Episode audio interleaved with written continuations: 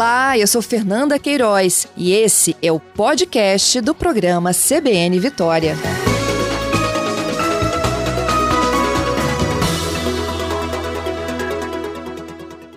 Doutor Paulo, bom dia, muito obrigada, viu, por estar conosco aqui na CBN Vitória. Bom dia, Patrícia. Eu que agradeço. Bom dia a você e aos ouvintes. Pois é, xenotransplante é esse nome dado, né, aos transplantes que são realizados entre essas diferentes espécies. É, bom, não é bem uma novidade. Já foi tentado isso décadas atrás, 1960, por exemplo, parece que teve uma experiência com um, um macaco, é isso, doutor? Isso mesmo. Na década de 60, é, antes até de fazerem o primeiro transplante entre humanos de coração, foi feita uma tentativa, na, na ocasião, meio de desespero, de um, um babuíno e, e de um ser humano. E, e, na época a repercussão foi muito ruim, porque o paciente faleceu em poucas horas por rejeição hiperaguda. Na época, na verdade, se conhecia muito pouco de imunidade. A imunologia estava. A parte técnica do transplante em si já estava resolvida, mas o, a parte imunológica não. Tanto é que depois do primeiro transplante entre humanos, né, que foi feito pelo Christian Barnard na África do Sul em 67, é, e depois no Brasil pelo Zerbini é, em 1968, nós também naquela ocasião os transplantes não pegaram, entre aspas, né? Quer dizer, foram feitos alguns transplantes de coração e depois pararam e só voltaram a funcionar de verdade na década de 80. Uhum. Em 1984 também teve uma tentativa de, de, de xenotransplante? Então, em 1984, é assim, a, o, o, que mudou muito do ponto de vista de transplantes como um todo, né, não só do xenotransplante, foi na década de 80 a questão imunológica, apareceu um medicamento, naquela ocasião novo, né, que era a ciclosporina. A ciclosporina mudou a história dos transplantes no mundo inteiro. E aí, nessa ocasião, foi tentado, como já tinha melhorado a questão imunológica, do ponto de vista de remédios, né, é, foi tentado mais uma vez no transplante e, de novo, a coisa não andou.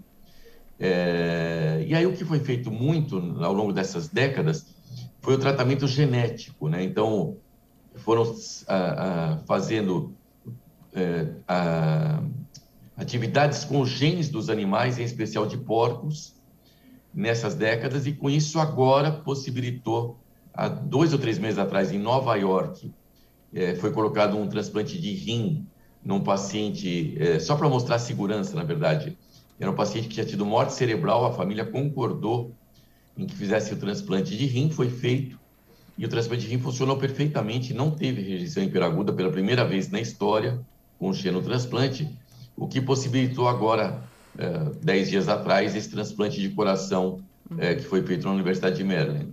Pois é, o coração é um órgão muito mais complexo né, do, do, do que o rim, digamos assim, doutor. É, é, e por que um porco? A anatomia do porco é parecida com a do homem? Por que esse animal especificamente? Então, o porco tem várias vantagens eh, potenciais e por isso ele tem sido o animal preferencial eh, dos, dos, laboratórios de genética mesmo, eh, nos últimos, já faz talvez uns 30, 40 anos que está se tentando desenvolver. É, é, assim, tem algumas vantagens. Uma das vantagens do porco é que, eticamente, a, a humanidade aceita bem essa, essa questão. A segunda é que o porco é um animal que já são criados aos milhões, né? Então ele é, ele, ele é fácil de criar, ele ganha peso muito rápido. Então ele, ele nasce com poucos quilos e em seis meses já está com quilo de já está com peso de adulto. Então você pode, dependendo do, da pessoa que vai receber, você pode é, retirar o órgão na, na, na, data oportuna, de acordo com o peso do porco. Genetica, geneticamente, o pessoal tem trabalhado, os laboratórios de genética, existem empresas grandes especializadas nisso, em, em torná-lo ele compatível, quer dizer, você suprime os genes que dariam a rejeição, que dariam a rejeição hiperaguda. E, e com isso é, tem essa possibilidade que foi feita agora recentemente. Uhum. Agora, é, é o, o, rim e o, o, coração são órgãos bem, bem distintos, né? O coração ele realmente é um pouco mais complexo. A, a, a, o, o xenotransplante do rim foi um sucesso, mas o paciente já estava com morte cerebral, né? Até a família autorizou em nome da ciência, né? Essa, esse Isso. transplante. É, e para o coração, como é que está o Bennett? É, ele continua sendo acompanhado. A operação, a cirurgia em si, foi, foi um, pode dizer que foi um sucesso, porque ele precisou ficar um tempo ligado em aparelhos, fazendo a função do coração, para depois deixar o coração bater sozinho. Explique isso para a gente, doutor. Então, isso mesmo quando é feito, em casos muito graves, mesmo quando é feito o transplante de coração de humano para humano, é, em alguns casos a gente deixa uma, uma, máquina ligada dando suporte a esse coração novo durante alguns dias. Então, foi isso que eles fizeram. Eles fizeram isso, na verdade, como porque o paciente era um paciente muito grave, já estava com esse suporte há meses, e eles optaram por isso porque a gente chama de excesso de zelo, quer dizer, é uma segurança a mais, né? Não foi porque era de um porco necessariamente. Uhum. Isso algumas vezes a gente utiliza em humanos também. É, a questão do transplante, do ponto de vista, claro, claro, cada órgão é um órgão, mas do ponto de vista imunológico, o transplante de rim e o transplante de coração, eles são potencialmente mais simples de fazer hum. do ponto de vista imunológico do que o de fígado, que secreta várias, várias é, drogas, o de pulmão, é, vários hormônios, né? Hum. É, e produz várias substâncias. Os hormônios, os pulmões, eventualmente, também sejam um órgão um pouco mais complexo para isso. Então, o coração e o rim, nesse sentido, são semelhantes hum. do, do ponto de vista de manejo imunológico. Como eu comentei com você antes, os transplantes, do ponto de vista técnico, do ponto de vista cirúrgico propriamente dito, eles estão bem estabelecidos já há muito tempo, né? Desde uhum. a década, pelo menos desde a década de 80, na verdade até antes disso, mas é, pelo menos desde a década de 80, os transplantes são feitos com razoavelmente rotina no mundo inteiro, os transplantes de coração, de pulmão, de rim, de fígado. E, então isso está muito bem estabelecido e o fato do doador ser um porco ou de ser uma pessoa não muda tanto porque a anatomia desses órgãos são anatomias razoavelmente semelhantes. Então, o que muda mesmo é a questão imunológica. É o grande receio, o receio imunológico, do ponto de vista da gente poder é, tratá-los adequadamente e, e, com isso, evitar que haja uma rejeição hiperaguda, como já aconteceu outras vezes. Nesses períodos, né, dessas décadas de estudo, apareceu então algum novo imunossupressor para ajudar nessa questão? Não, não, não é uma questão de imunossupressor. Os imunossupressores, na verdade, já estão bem estabelecidos e são os mesmos. Uhum. O que mudou muito foi o tratamento genético.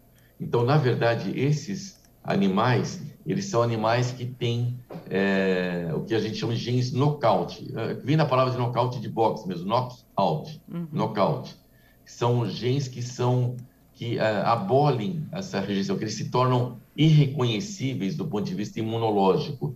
Então é um tratamento que talvez assim, em última instância, até possibilitaria um transplante no futuro sem a necessidade do paciente tomar imunossupressor o que seria um enorme, outro enorme avanço, né? Uhum. Porque hoje os transplantados dos vários órgãos têm que receber um supressor para a vida inteira e tem todo esse combate à rejeição, porque é, com exceção de pessoas que recebem genes de um, de um gêmeo, né, de pessoas que seriam gêmeos univitelinos, quer dizer, uma exceção da exceção, todos os outros, mesmo assim, se você recebe o transplante de um de uma pessoa que você de uma outra pessoa que não é parente seu, mesmo não parente tão próximo, o seu organismo eh, eh, tende a rejeitar esse órgão, porque o vê como estranho.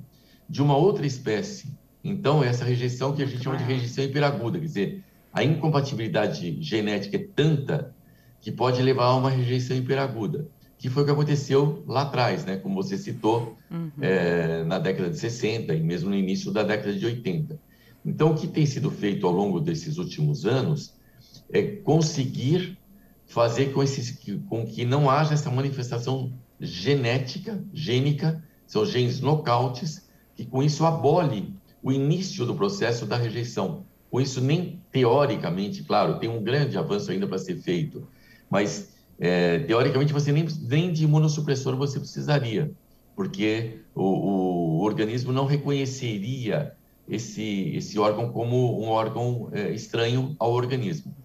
Veja, existem vários, vários, várias coisas que têm sido feitas de avanço é, no sentido de, de, caminhos diferentes, né? É, um é você fazer órgãos artificiais. Então, por exemplo, os ventrículos, os corações artificiais, uhum. eles, são, eles são máquinas. Então, eles, eles têm outros problemas, mas não têm o problema da rejeição. A bioimpressão é uma outra coisa. As células-tronco é um outro caminho. E um quarto caminho é o xenotransplante. Todos estão caminhando, vários laboratórios, várias empresas estão caminhando em paralelo com esses avanços. E algumas vezes se avança muito numa coisa, outras vezes se avança muito noutra.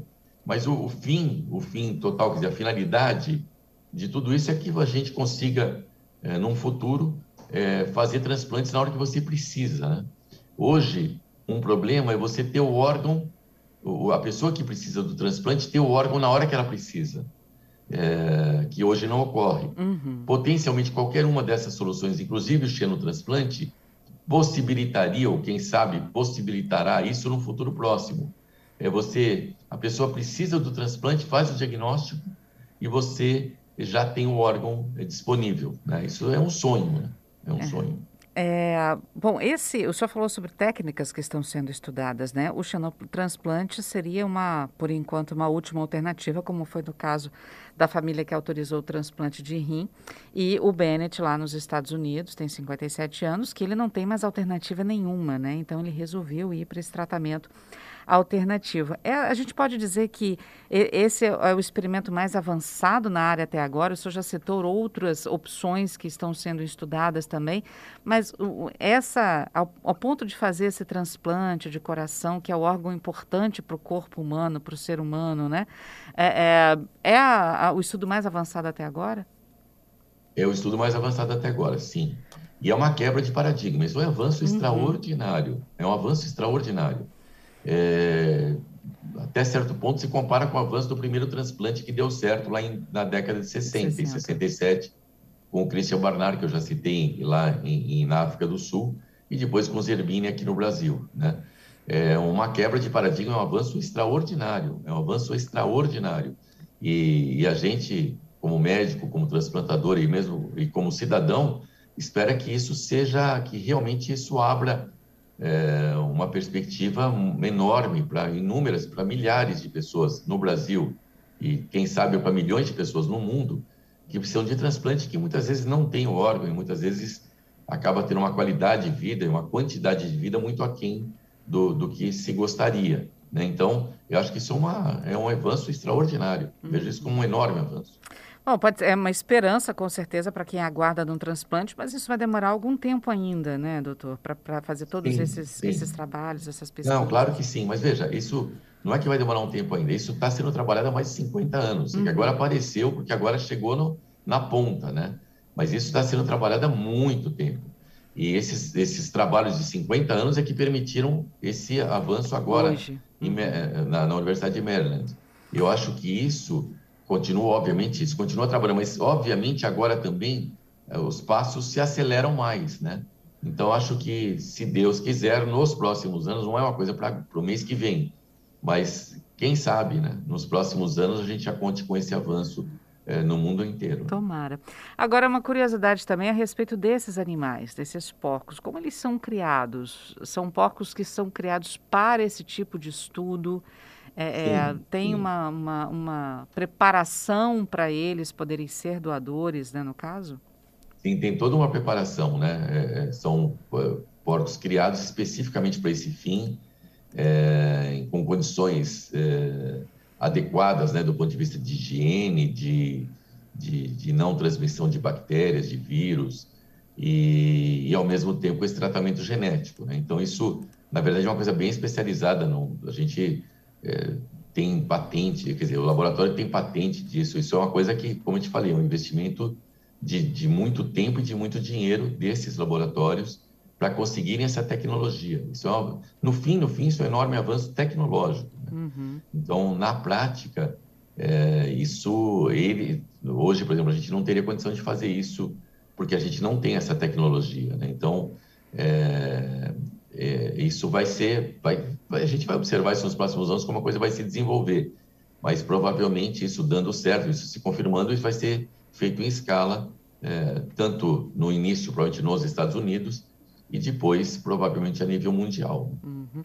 Bom, o senhor falou sobre algumas das vantagens de, de, de, ser o porco, né? É um animal fácil de criar, relativamente dócil, barato, né? Tem bastante animais dessa, dessa espécie aqui no Brasil, né? É, tem poucos questionamentos éticos, a sociedade aceita bem um organismo vindo de um porco. Futuramente, essas questões éticas não voltariam a ser debatidas também em relação a esses animais serem criados para esse fim, doutor? Veja, a humanidade tem que escolher, né? Tudo na vida é uma escolha. É, para aquele paciente que está falecendo por falta de órgãos, a escolha é bem fácil de ser feita. Para as pessoas que estão fora do problema, é, precisa ser bem visto o que a sociedade quer, entendeu? Uhum. É, então, eu acho que isso, do ponto de vista de, de tratamento, assim, é a questão, veja, são, a gente, é, algumas vezes tem alguns questionamentos que, assim, você usa, por exemplo, 100 porcos para um avanço é, de uma técnica cirúrgica. Aí fala, puxa, mas usou 100 porcos para fazer isso. Mas salvou mas... quantas vidas, né? É, salvou quantas vidas e quantos milhões de porcos são consumidos. Uhum. Então, esse questionamento às vezes soa como hipócrita, porque assim, é, se for isso, a gente tem que questionar toda a dieta do ser humano em todos os sentidos, né? Uhum. Em todos os sentidos. Então, é, eu acho que a gente tem que ter visões claras. Tudo, tudo pode ser é, objeto de elogios e de críticas. No meu ponto de vista, é, nesse caso, os elogios são, ganham muito das críticas, muito, muito. Excelente Eu argumento, doutor. Isso pode ser um benefício enorme para a humanidade, para milhões de pessoas que falecem e que têm uma qualidade de vida muito, muito ruim é, por questão de doenças que não são tratáveis de outra forma. Né? Uhum. Então, acho que isso é um avanço muito, muito expressivo. Excelente ponto, excelente argumento, doutor. Pergunta dos nossos ouvintes. O Arésio está é, tá perguntando: o fígado do porco é mais complexo para ser transplantado caso o humano precise no futuro? É, na verdade, não é que o fígado do porco é. O fígado é um órgão mais. É, é, o fígado do porco e do humano também. Ele, ele é um órgão mais complexo do ponto de vista de secreção. O fígado é uma, uma grande usina produtora. Ah, ah, o fígado produz muita coisa, muita proteínas, muitos hormônios, muitas coisas e isso é mais complexo do ponto de vista de ser compatível e de alguma dessas substâncias que é produzida pelo porco ser diferente da produção da produzida pelo ser humano. Então é essa que é a dificuldade, entendeu? Não é o fígado em si, é, é a questão do que o fígado faz, da função do fígado, da função hepática. Então acho que o fígado vai ter, vai demorar mais tempo, bem mais tempo, eu acho, do que demorou o coração e do que potencialmente demorará o rim. Uhum. Eu acho que o, o, coração e o rim estão tão, eh, mais, mais bem posicionados nesse sentido, porque não produzem tantas substâncias é, como o fígado. É, o Fernando está perguntando, no caso de um paciente que estiver, vamos chegando lá na frente, né, que já seja comum, que já, já seja um sucesso mesmo fazer esse tipo de xenotransplante, um paciente que precisasse de um órgão, mas que não tivesse à disposição ainda pelo peso, pelo tamanho da pessoa e do animal, ele poderia ficar quanto tempo numa máquina esperando esse órgão ficar pronto para ele poder receber? Existe essa possibilidade, doutor? Existe, veja, essa possibilidade é o que está sendo feito hoje para a hum. gente, né? Mas tem um tempo exemplo, mínimo ou máximo para essa pessoa ficar ligada nos aparelhos? Então, mas veja, isso já existe hoje, a gente está fazendo isso uhum. hoje, já não é de hoje também, já faz uns 10 anos pelo menos. Veja, o que acontece hoje? Eu vou, vou ficar só restrito ao transplante de coração para a gente não ampliar muito o leque, é, para não ampliar muito o leque. Então, é assim, okay. o transplante de coração, habitualmente, o que, que acontece? Né? São, é uma doença cardíaca que está sendo tratada do ponto de vista clínico, mas que não está respondendo mais aos remédios. E por isso é que se cogita o transplante. Estou dizendo isso de uma forma bem genérica. Né? Então, esse doente, em algum momento, ele precisa de, ele começa a passar tão mal que ele não consegue mais ficar em casa, então ele é internado. Num segundo momento, ele passa tão mal que ele não consegue mais ficar internado numa enfermaria, ele vai para uma UTI. Numa UTI, mesmo com remédios endovenosos por veia, nem sempre ele responde. Então aí você começa a ligar máquinas nele, até que apareça um doador humano. Estou dizendo isso por isso que eu estou dizendo isso não é isso não é um fato que vai acontecer, é isso é um fato que já acontece todo dia para nós. Então, ele, eh, na verdade, ele está precisando, então ele já ligou numa máquina. Aí, se essa máquina, às vezes, dá, que é uma máquina mais simples, que muitas vezes é o balão intraórtico, aí, muitas vezes, o balão intraórtico também, a partir de um certo ponto, já não funciona mais. Aí você tem uma segunda máquina. E aí, a partir daí, depende de uma condição. Veja, aí é um doente que já está muito grave. Então, ele tem uma condição geral que permite algumas vezes que ele fique nisso algumas semanas, eventualmente meses, ou que ele acaba falecendo. Então, esse é o ponto, entendeu? Então, muitos pacientes falecem ligados ou não a máquinas, porque a condição dele é tão grave que não é compatível com a vida. E é por isso que o xenotransplante pode ser um grande avanço, porque você teoricamente teria uma disponibilidade de órgãos muito mais fácil do que você tem hoje, né? Uhum. Esse é o avanço. O avanço é você possibilitar órgãos que muitas vezes hoje não estão disponíveis e por isso que as pessoas morrem na fila. Né? É, aproveitando até a pergunta do Fernando, doutor, é, dando queremos que tudo dê certo e que e isso possa ser o mais rápido possível, né, alternativa para as pessoas necessitadas, mas aí vai ter diferença também do tamanho do animal para o tamanho da pessoa. Por exemplo, uma criança que esteja num estado desse gravíssimo, ela vai ter que receber um compatível com o tamanho e com o corpinho dela, né? Claro, claro. Isso vale para sempre. Isso vale uhum. também, vale de novo, vale para entre seres humanos, né? Uhum. Um, um, bebê vai ter que receber de um bebê, né? Hoje é assim, né? Ele não vai receber de um adulto, né?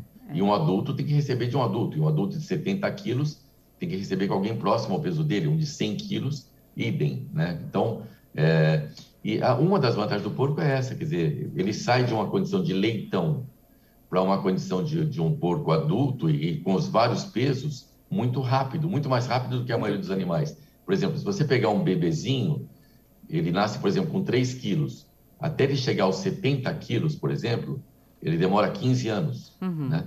Um porco em seis meses acontece isso, entendeu? Então essa é uma outra facilidade que, que, é, que, que é enorme que os suínos têm em relação a outras espécies.